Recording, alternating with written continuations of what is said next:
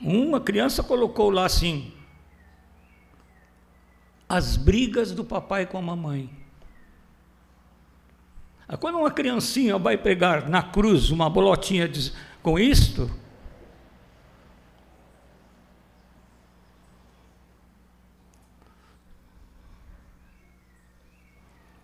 não é só por fazer o mal, é por não praticar o bem.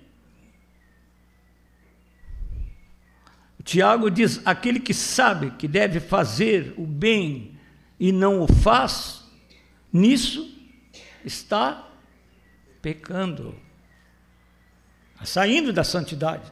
Sabe que deve fazer o bem e não o faz, nisso está pecando. O texto de Romanos 14, 23 diz que tudo que não provém de fé é pecado. Que não provém de fé. Comer demais não provém de fé.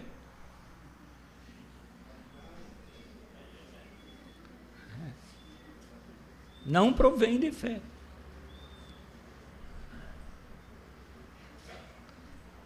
Fazer apenas jejuns rituais não provém de fé.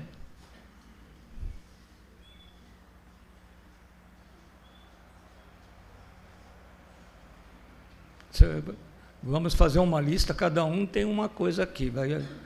A lista tem 400 coisas. Só com a nossa presença aqui.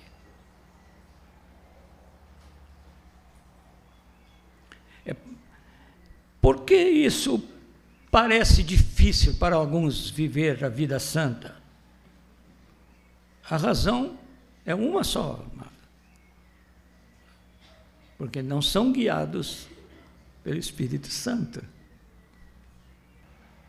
A falta da vida santa é a falta da direção do Espírito Santo. Eu posso dar um exemplo. Um jovem tem dúvidas sobre o seu casamento e me expõe isto. Aí eu lhe pergunto: tens orado? A resposta honesta: não. Sem nenhuma hesitação, eu lhe repito: replico, pois não case até que o tenhas feito.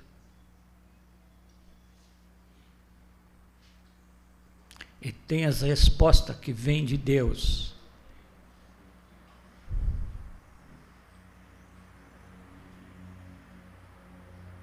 Ah, ela é tão queridinha.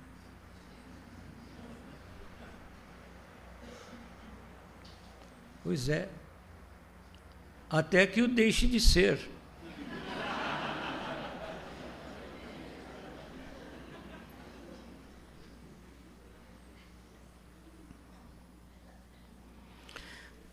Diga aos seus discípulos: você não caminha sozinho na estrada da santidade. Eu sou seu companheiro. Eu digo aos discípulos que estão comigo: vocês não caminham sozinhos nessa estrada. Eu sou companheiro de vocês. Eu assumo a minha responsabilidade diante de Deus de viver de uma maneira que agrade a Ele, que faça feliz. Nós sempre pedimos que Deus nos abençoe. Sabe que ultimamente eu tenho orado assim, Senhor, eu quero te abençoar. Quero te abençoar. Quero que tu sejas um pai feliz. Tu tens me amado tanto, Senhor. Numa medida que eu nem entendo, não compreendo e não sei.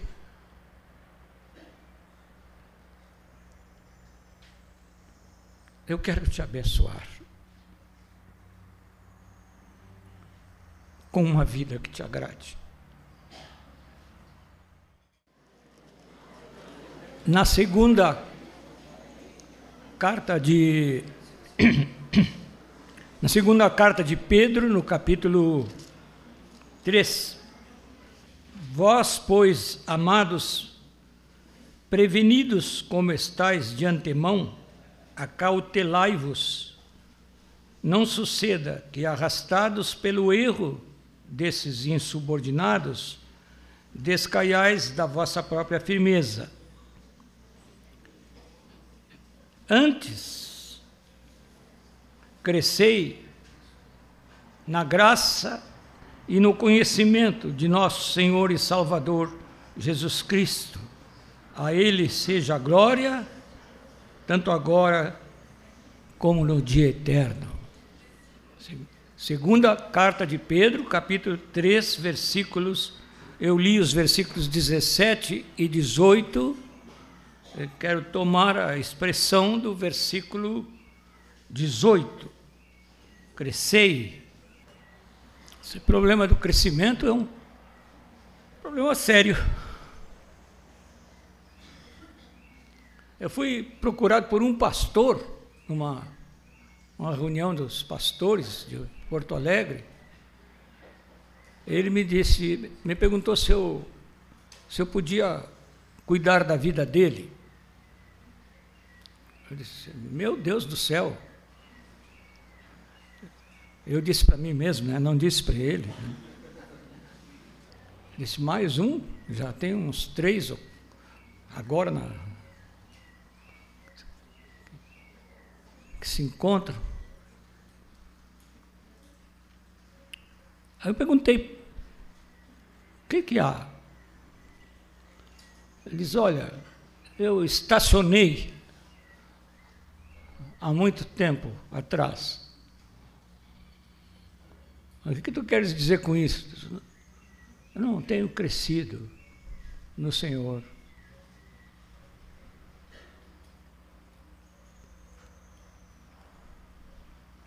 Não recebo nenhuma palavra nova. Eu digo, oh, mas isso não é problema. A palavra está na Bíblia. É, é, é velha mesmo.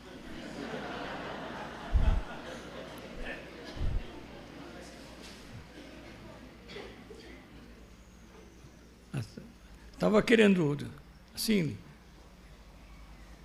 atirar um pouquinho de, de gasolina no fogo, para ver que labareda levantava. Mas o problema do crescimento, um problema muito sério no meio dos discípulos. Muito sério.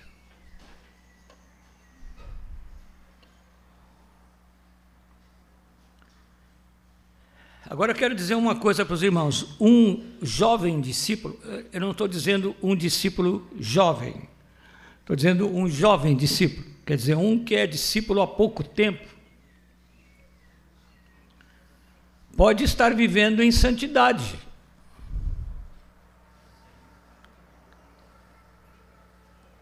Mas é certo que não estará consumando o que Deus quer dele por viver em santidade agora.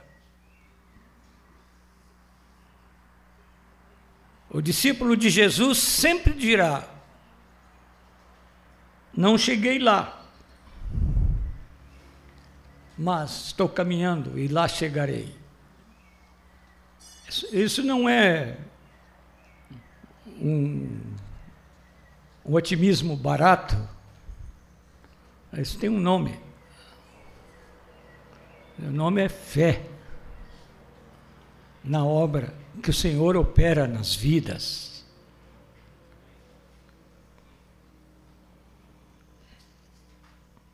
Paulo diz: seguindo a verdade em amor, cresçamos em tudo naquele que é o cabeça, Cristo. Vai chegar o momento em que nós o veremos e seremos como Ele é. Não haverá mais nuvens. Alcançaremos aquilo para o que também fomos alcançados por Cristo Jesus. Os irmãos creem assim?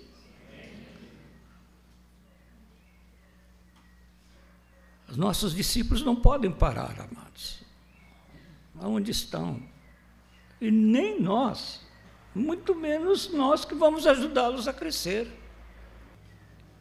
Eu aprecio muito quando se faz referência ao início do, deste mover de renovação, ao redor deste mover se, se formou a igreja, essa parte da igreja de Porto Alegre que nós constituímos. Mas eu tenho um receio. O receio é que, em vez de pertencer ao Senhor e crescer no conhecimento e na graça do Senhor, nós pertencemos a um grupo específico que nós pensamos que é o tal.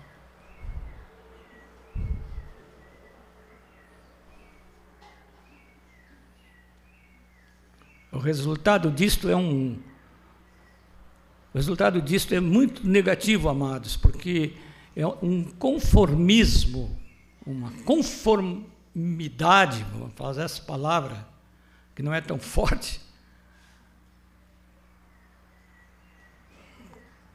com uma coisa estabelecida que ficamos nela, ali. O João diz assim, lá na primeira carta, os irmãos podem abrir lá. 1 João 3, 2 e 3. Amados, agora somos filhos de Deus. E ainda não se manifestou o que haveremos de ser. Sabemos que quando ele se manifestar, seremos semelhantes a ele, porque haveremos de vê-lo como ele é. E assim mesmo se purifica todo o que nele tem esta esperança, assim como ele é puro. O, o novo nascimento,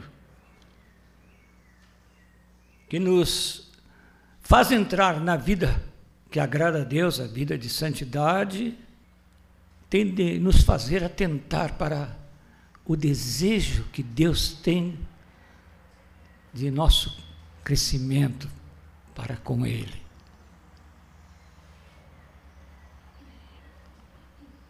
Nosso Pai tem um desejo muito grande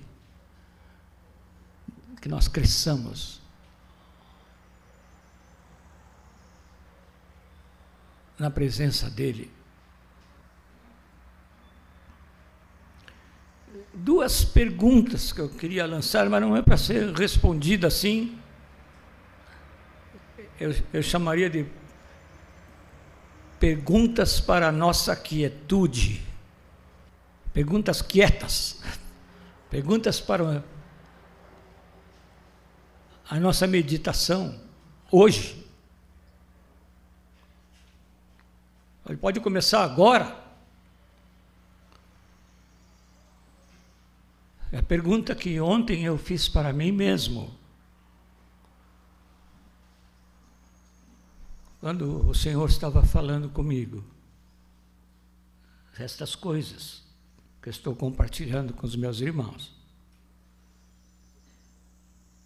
Hoje, eu sou mais como Cristo? Uma segunda pergunta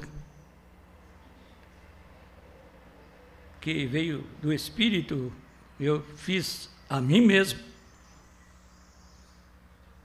é mais fácil para os outros viverem comigo hoje. É mais fácil para os outros viverem comigo hoje do que no passado.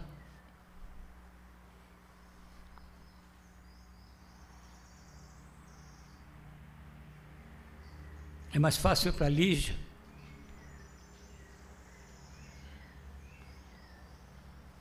É mais fácil para o meu amado Erasmo.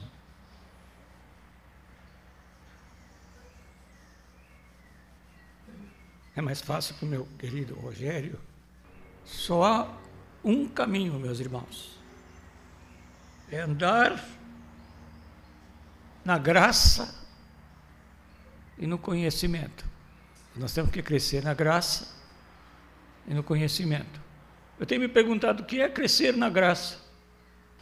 Temos tanta definição da graça, né? Os teólogos dizem que a graça é favor imerecido. Ah, eu nunca mereço, então eu não cresço, não, não mereço. É favor mesmo de Deus. Favor de Deus. Deus em mim, Senhor em mim.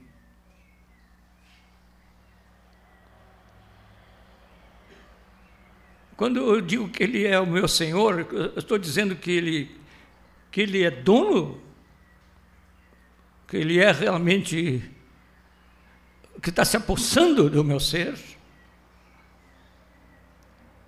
que havia áreas não rendidas que já foram rendidas, que havia falsas esperanças que ele já sacou fora porque não estavam de acordo com ele. Estou no favor dele.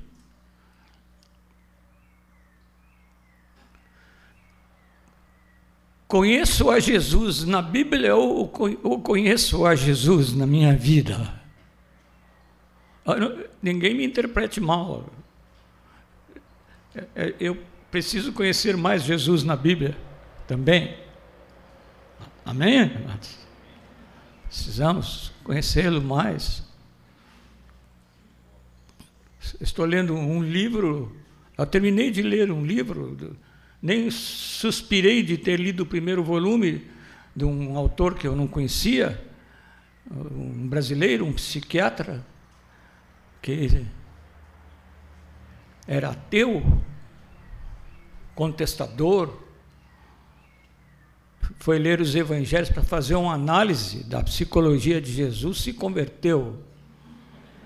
Eu, eu não conheço ninguém que escreveu tão forte eu, olha o que eu estou dizendo, amado, escreveu, escreveu tão forte a favor de Jesus como esse homem. Impressionado. Augusto Cury, quem quiser comprar. Não, não sei se eu recomendaria a todos. Eu li o prefácio com um discípulo e ele se entusiasmou, foi lá e comprou. Depois, quando eu estava na metade da leitura, eu digo: será? É um.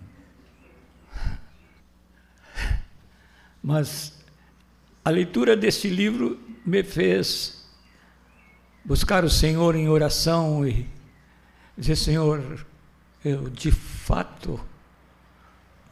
Parece mentira, Senhor. Pregando há tantos anos, ainda não te conheço bem preciso te conhecer melhor.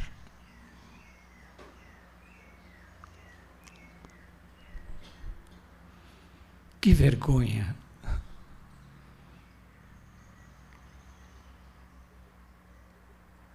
É por isso que o apóstolo diz: crescei na graça e no conhecimento. Crescer. É interessante já fiz notar no passado, os discípulos que já me ouviram aí, o João Nelson e o Rogério já me ouviram muitas vezes dizer isso, me perdoem a repetição, mas conhecer na Bíblia não é saber com o intelecto. Tem um lugar ou outro na Bíblia em que conhecer é, é, vem como vem dentro desta referência mental que temos de que é é, saber alguma coisa, uma informação, mas conhecer na Bíblia não é isso. E quando fala de conhecer a Deus, é sempre desse contexto assim.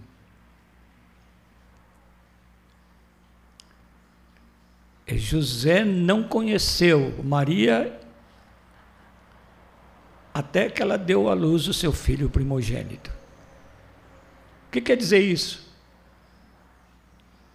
Não, não conversava com Maria? Não a conhecia como ser humano? Jacó conheceu a Raquel e ela concebeu. E conhecer na Bíblia significa a relação mais íntima que um homem pode ter com uma mulher. Nós temos que ajudar os discípulos a conhecerem a Jesus. Amém, amados? Precisam conhecer Jesus. Nós mesmos precisamos conhecer a Jesus. A experiência pessoal. Não sei como a Liginha me aguenta depois de tantos anos casados. Mas quanto mais eu conheço a Lígia, mais eu a amo.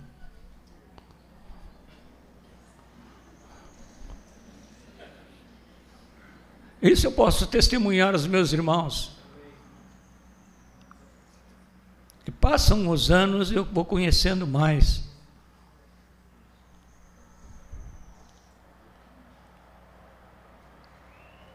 Quanto mais conheço a Jesus, mais amo a Jesus. Os discípulos precisam crescer no conhecimento de Jesus. Não vai faltar muita coisa, não. E não estou falando uma coisa de rir. É a coisa mais sublime na vida de uma pessoa do que conhecer intimamente o Senhor Jesus. No crescimento de uma criancinha, há, há três coisas que eu não, não fiz curso de puericultura, não sei muito bem, não. Mas tem gente capaz aqui de, de me corrigir e depois me dizer, oh, acrescenta mais isto, ou tira isso. Mas no crescimento de uma criança, não influencia nada o pai e a mãe dizerem cresce, cresce, cresce. Não adianta. Pode ficar gritando.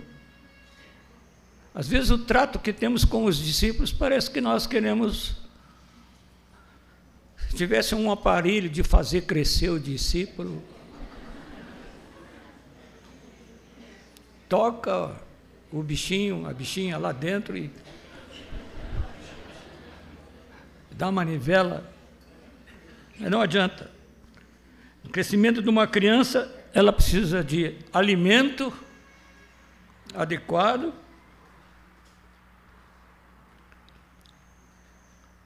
Ar puro e exercícios apropriados. Os irmãos me, os irmãos me desculpem.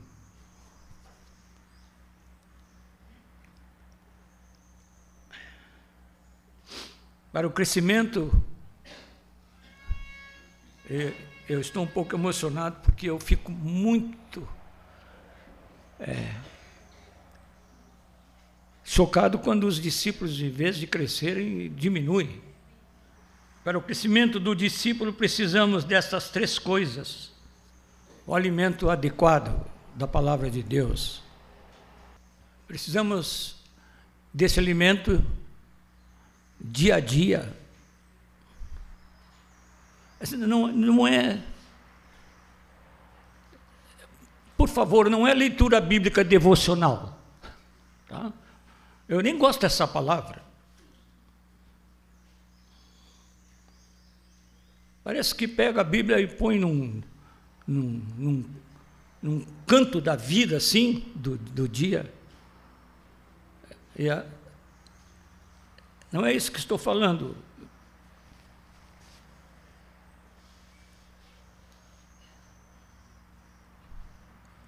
Mas digo a mesma coisa que disse da oração. É uma constância com a palavra.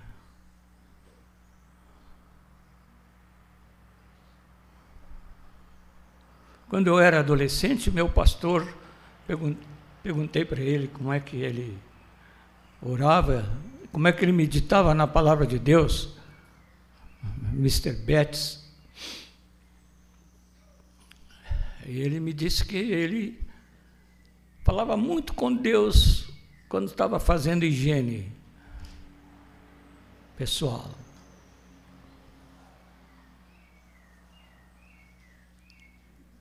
E que a palavra que ele tinha lido na Bíblia, naquela hora, Deus colocava no coração dele a respeito de cada aspecto da vida dele.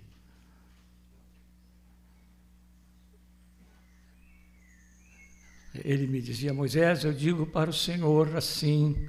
Eu queria saber o segredo do Mr. Betts. Eu digo assim, Senhor, limpa agora o meu coração como eu estou procurando limpar o meu corpo, limpa o meu coração. E Deus lhe aplicava a sua palavra de modo, modo prático ali, naquele momento. Mas especialmente, irmãos, nós precisamos viver, os nossos discípulos precisam ser levados a viver na atmosfera pura do Espírito Santo. A não divorciar as coisas. A não separar as coisas da vida, da consciência, da presença do Espírito.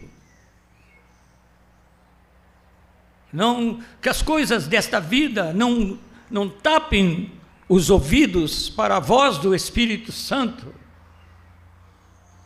Nessa atmosfera que a igreja precisa viver, eu disse para alguns amados assim: qualquer dia vai levantar-se um profeta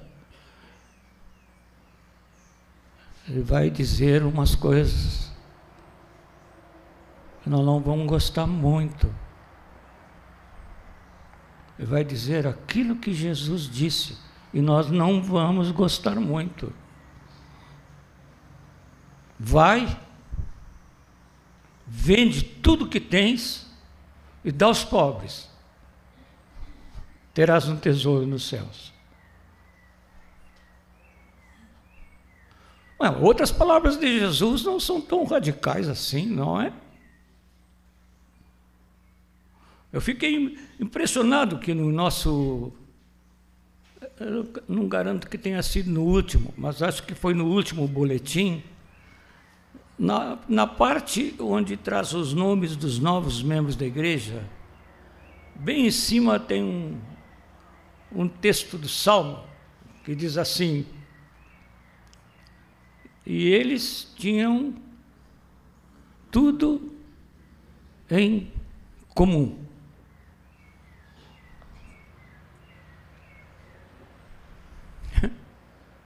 Mas, sabe, eu fiquei pensando assim: os novos leem em cima do seu nome, eles tinham tudo em comum.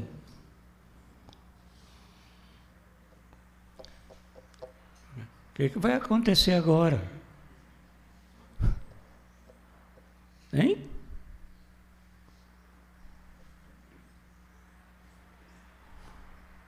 Ó, oh, meus amados,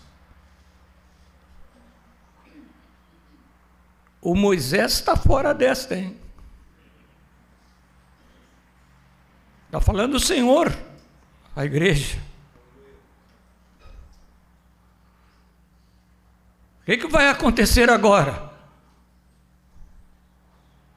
Como é que estes novinhos que foram apresentados agora, no domingo de ceia, como é que esses novinhos leem? Parece que ficou fora do mesmo texto que está citado lá, ficou fora a parte inicial. Eles vendiam as suas propriedades e tinham tudo em comum. Ou não ficou fora? Moisés, tu estás louco, muitas letras te fazem delirar. Eu posso garantir que meu amor é por Jesus. Leitura da palavra, oração são, como se chama tradicionalmente, os meios de graça para o nosso crescimento.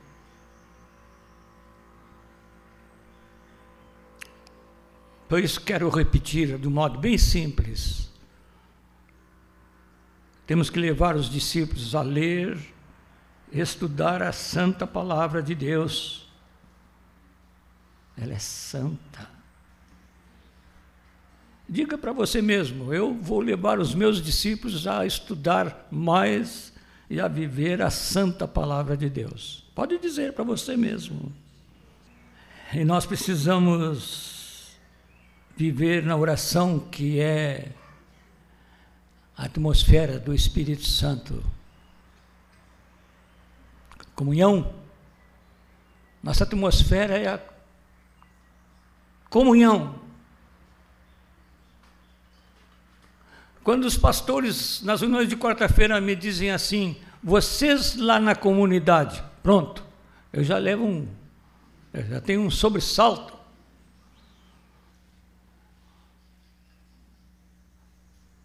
Porque todas as vezes que dizem isso, eu penso assim: bom, nós temos que ser uma comunidade.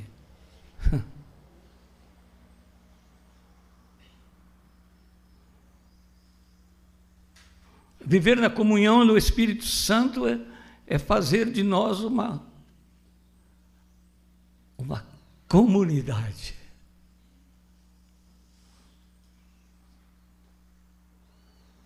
E nós precisamos do exercício, como as crianças. Nós precisamos nos tornar cooperadores de Deus.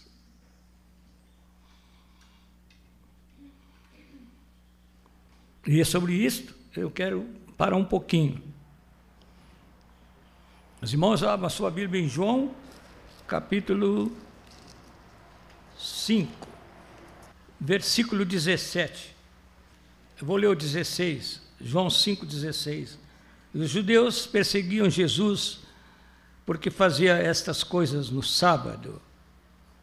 Mas ele lhes disse: Meu pai trabalha até agora, e eu trabalho também. E Jesus estava dizendo com isso que para Deus não há sábado. Não, não há sábado para Deus.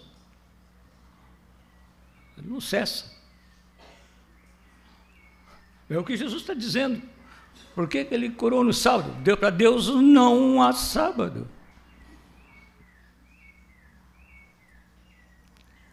E não pode haver trabalho para o Senhor, meus irmãos. Nós não podemos ser cooperadores de Deus sem que haja a vida do Senhor dominando a nossa vida.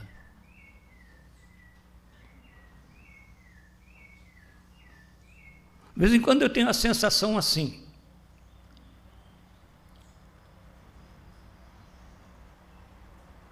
Eu me, eu me senti assim já no passado, e não muito distante.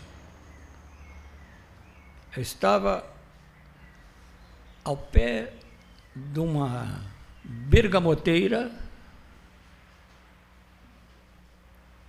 eu dizia assim: bergamoteira, dá bergamotas. Bergamoteira, força, força aí, dá bergamota. Bergamoteira, te esforça um pouco e dá bergamota.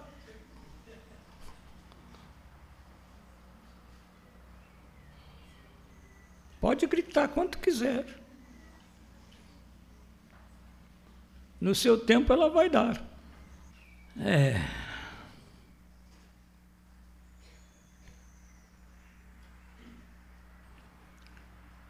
Na igreja, irmãos, ninguém deveria estar na, não só na liderança, eu não estou me referindo aos pastores apenas, na obra do Senhor, se não vive no e pelo Senhor. estava falando numa congregação batista. Aí veio uma moça falar comigo. E ela me disse: eu, o, meu, o meu fruto é esse, eu, eu toco bateria. Pode gritar do lado da moça, quanto quiser, discipulador dela. Para ela, ela já está já tá dando o seu fruto. Eu canto. Eu, eu toco. Eu profetizo. Eu prego. Segundo Coríntios 6:1, nós temos uma declaração tremenda. Convido os irmãos para lermos juntos. E nós, na qualidade de cooperadores com Ele, também vos exortamos a que não recebais em vão a graça de Deus. Até aí. Tem uma continuação tremenda. Mas antes, no capítulo anterior, Paulo está falando sobre o ministério da reconciliação, de saber que Deus estava em Cristo reconciliando consigo o mundo, de sorte que nós somos embaixadores de Cristo.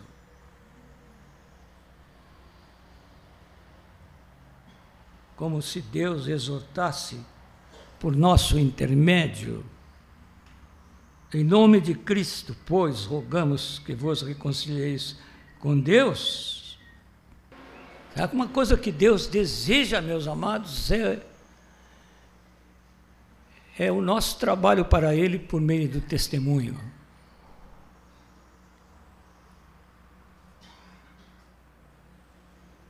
Um homem e uma mulher podem andar no caminho da, da santidade até crescer.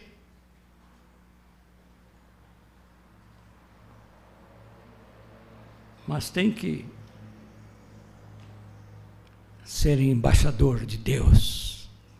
Se, se vocês e eu trabalhamos como cooperadores de Deus, poder é dele. Um dia desses, falando com os pastores de Porto Alegre, numa quarta-feira, lá na Filadélfia, eu disse para eles, eles, eles perguntaram o que está errado com a gente. Nós fazemos alguns projetos e não deu certo. Eu disse, está errado, é que nós fazemos os projetos. Os irmãos trazem projetos aqui, aí nós aprovamos os projetos. Não gastamos mais de cinco minutos em oração, pedindo que Deus coopere conosco. É aí que estamos errados.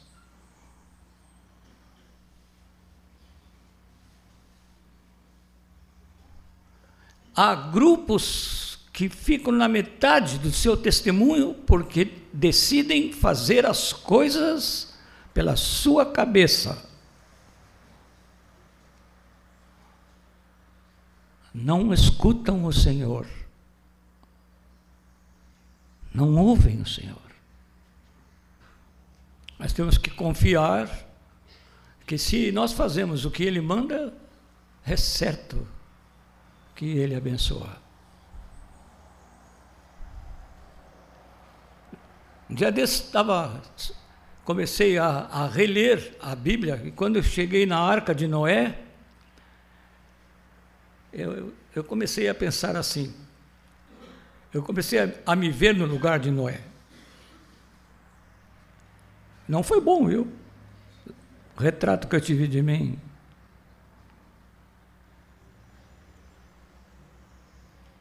Sozinho.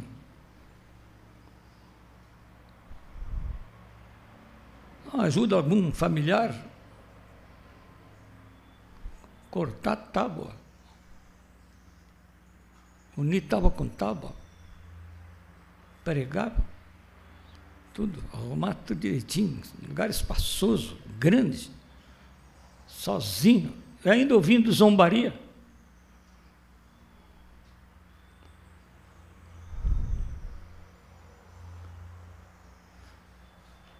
Mas quem tinha mandado era o Senhor. Podia confiar.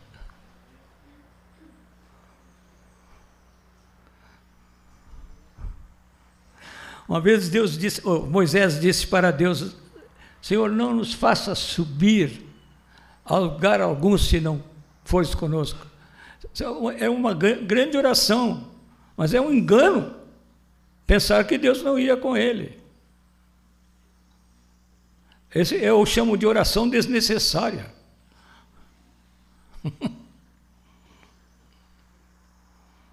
é certo. O Senhor já tinha dito: Eu estarei contigo. Vocês creem que Deus está com vocês no discipulado? Que Jesus está presente, está cumprindo a sua palavra? no testemunho. Nas, nas quintas-feiras eu tomo um café com um grupo de irmãos. E depois nós vamos para um para uma lancheria ali na Avenida Oswaldo Aranha. Tomamos um lanche. É, não, primeiro nós oramos porque a reunião não é para o lanche. Mas eu quero falar uma coisa que acontece na lancheria. Tem discípulos que ajudam. Há alguns que ajudam. E tem um grupo de israelitas que se senta numa outra mesa. Ah, é?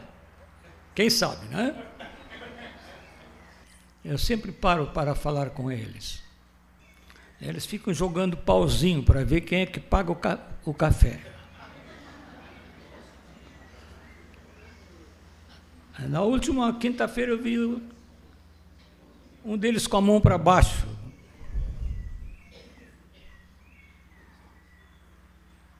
Eu disse, está escondendo bem, né? Ele disse: É, essa turma aqui, muito esperta. Quatro israelitas disputando quem vai pagar o café, é um negócio sério. Né?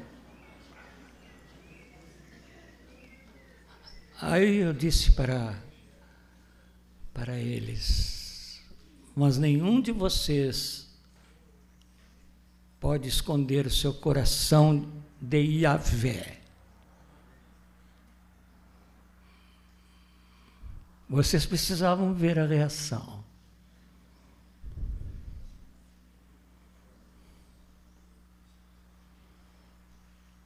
Vi um deles que fez assim. Isso mesmo, Yahvé. Se eu trabalho como cooperador de Deus, o poder é dele. Você fica nas mãos do Espírito Santo.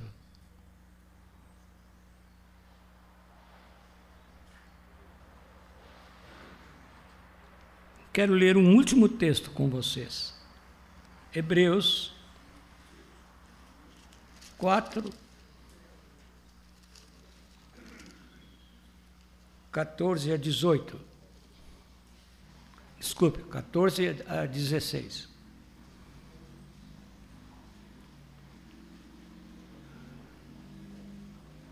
Tendo, pois, a Jesus, o Filho de Deus, como grande sumo sacerdote, que penetrou os céus, conservemos firmes a nossa confissão. Porque não temos sumo sacerdote que não possa compadecer-se das nossas fraquezas.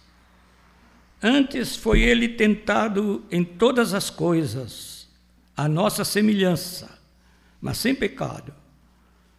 Acheguemos-nos, portanto, confiadamente junto ao trono da graça, a fim de recebermos misericórdia e acharmos graça para socorro em ocasião oportuna. É igual a nós, é diferente de nós.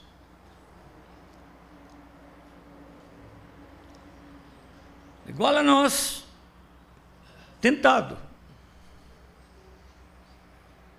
Diferente de nós, sem pecado. Sabe que eu tenho ouvido de vez em quando uma pergunta assim: por que depois de convertido, me sinto mais tentado que antes? Vocês têm ouvido isso, né? Vamos ver quantos têm ouvido uma pergunta dessas. É, não são todos, mas um grande número. Eu até acho que o número devia ser maior.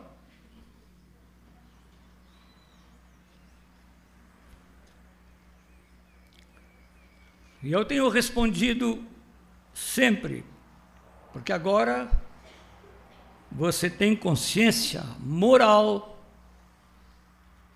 consciência do que é o mal. E aquilo que lhe parecia normal e natural, agora seus olhos veem com os olhos de Deus.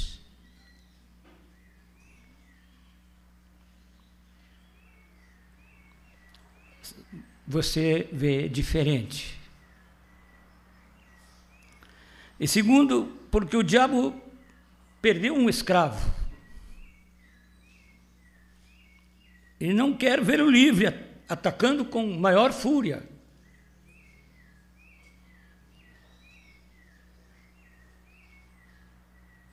Ajudem os discípulos tentados.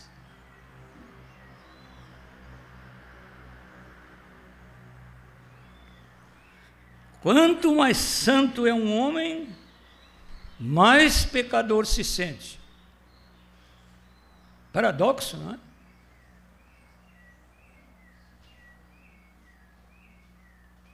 Qualquer discípulo ou discípula que pensa de si que agora é mais santo, vai logo receber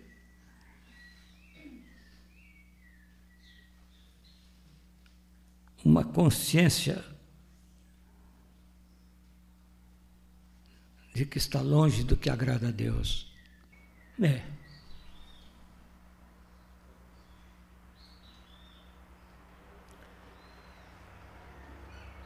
Aquele que se deu por mim,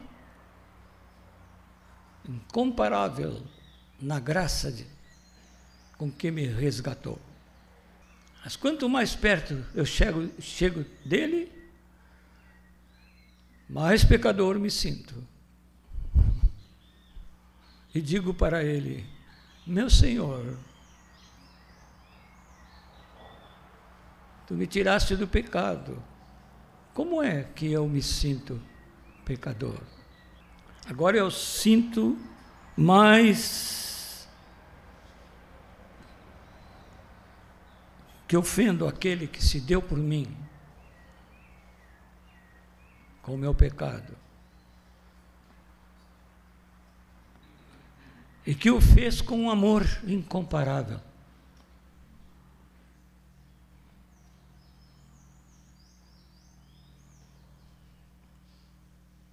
Peguei uma camisa branca e ia vestir ali, já disse, não, não põe essa camisa. Mas por quê, querida? Porque tem uma mancha na, na gola. Nós estás vendo? Tem uma mancha amarela. Não tem mancha nenhuma. Isso aqui está branquinho. A disse, então chega ali a luz da janela. Não precisou chegar em plena luz para perceber a mancha.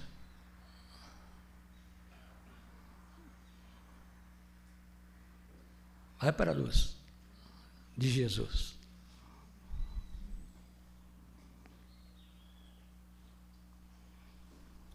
Você pode vencer a tentação quando você reconhece, primeiro,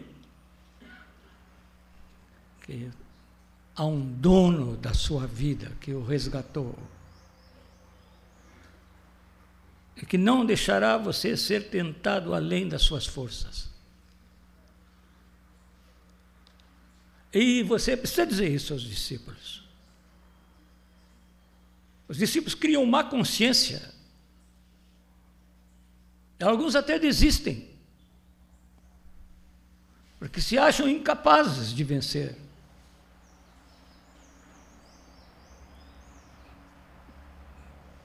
Mas a palavra diz que nós não ficamos sem um sumo sacerdote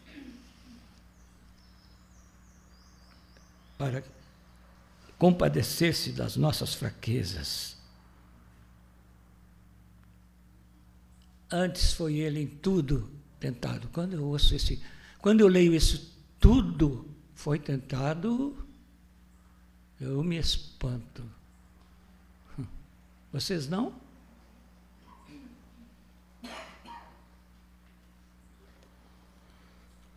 Em todas as coisas a nossa semelhança para poder nos socorrer. O lugar valioso da tentação é que dela saímos fortalecidos para agradar a Deus. Nós vemos isto na tentação do nosso modelo, que é Jesus, e na experiência dos irmãos que têm sido vitoriosos sobre a tentação.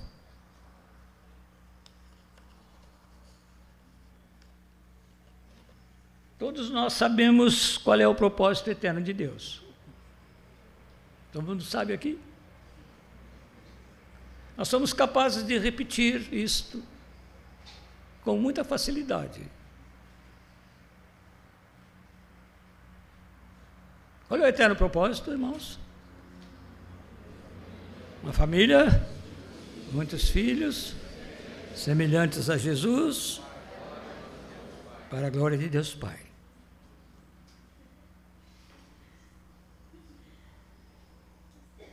Uma família com?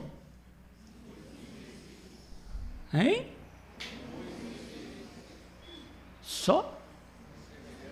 Ah, semelhantes a Jesus.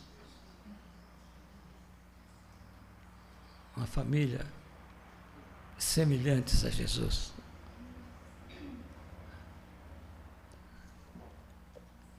Quando o menino ainda, eu ouvi da dona Jaci Monteiro, professora da escola dominical na igreja metodista, assim. Deus quer que você cresça.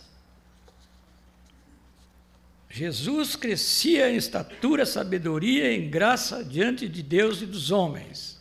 Mais tarde eu fiquei sabendo que ele se deu por mim.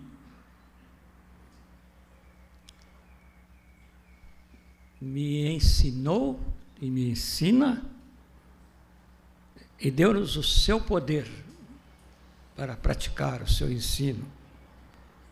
Eu não tenho nenhuma esperança num homem ético que não nasceu de novo.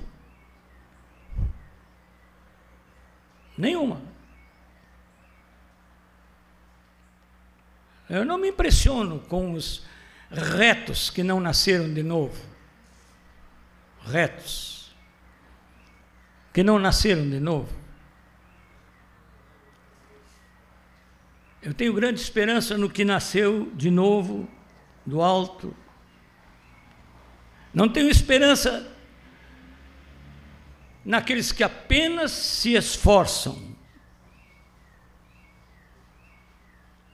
A minha esperança está naqueles que vivem no poder do Espírito Santo de Deus. A vida do discípulo é a vida comunicada pelo Espírito Santo.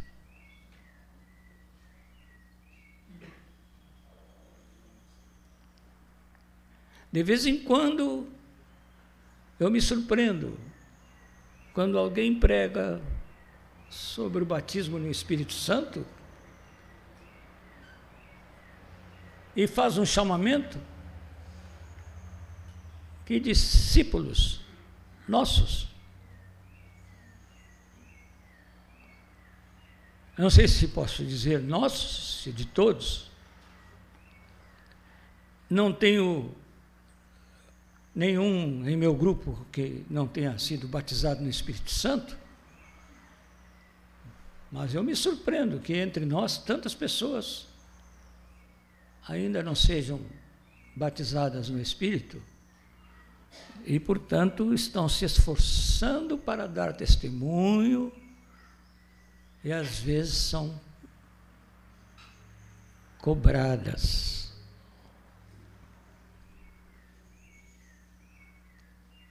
cobradas.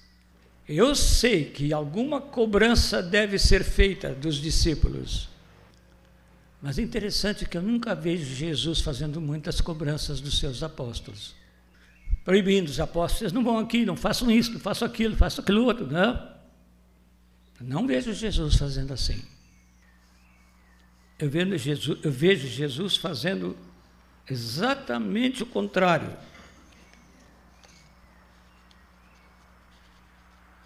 entrava em lugares onde não era esperado, esperado que ele fosse. Falava com as pessoas de uma condição moral duvidosa. Suportou durante praticamente todo o seu ministério críticas por causa disso. E um dia eu dei graças a Deus. Devemos dar graças a Deus por tudo, não é? Dei graças a Deus pela oposição a Jesus. Porque foi a oposição a Jesus que o fez contar as chamadas parábolas, que é uma parábola só, que está em Lucas 15.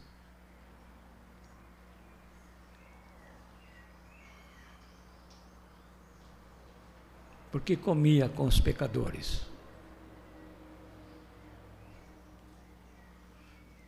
Eu não sei, amados, o nível que vai a comunicação de cada um de vocês com os seus discípulos.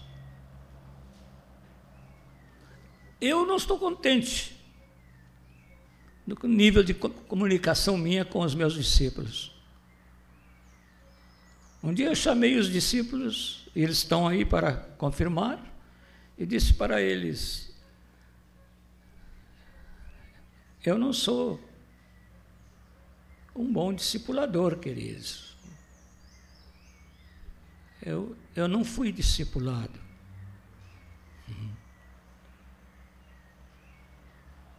Eu nunca fui cuidado assim como eu quero cuidar de vocês. Vocês me ajudem com oração.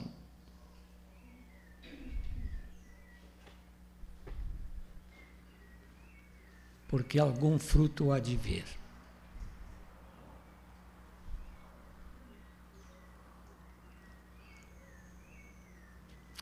Ó oh, Senhor, estende a tua mão sobre os discipuladores aqui.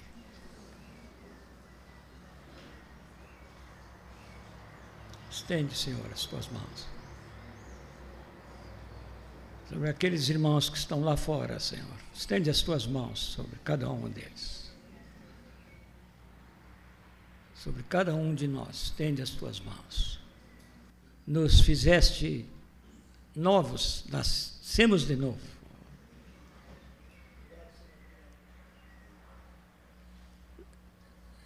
Nem por toda a eternidade te agradecendo, poderíamos te agradecer devidamente o fato de nos teres dado nova vida, Senhor.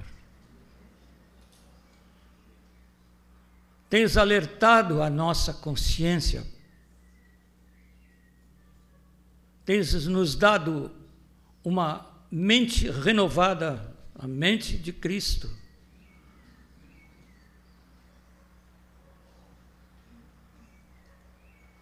Consciência afinada pelo teu Espírito, tu que nos deste, Senhor. Tu que nos deste. Nos tens feito crescer, Senhor, às vezes com leves tocas e às vezes tens que nos empurrar fortemente, mas tens nos feito crescer pelo poder do teu Espírito Santo. E nos tornaste teus cooperadores. E nos deste a graça de vencer a tentação pelo sumo sacerdote da nossa fé, que é capaz de compadecer-se de nós em nossas fraquezas. Por tudo isto, nós te damos graças nesta manhã, Senhor. Abençoa a refeição que vamos fazer daqui a pouco, Senhor. Ministração do, do Rogério, hoje à tarde. Que todos nós tenhamos marcado esse 15 de novembro como um dia da proclamação de nossa renovada vida contigo. Muito obrigado, Senhor.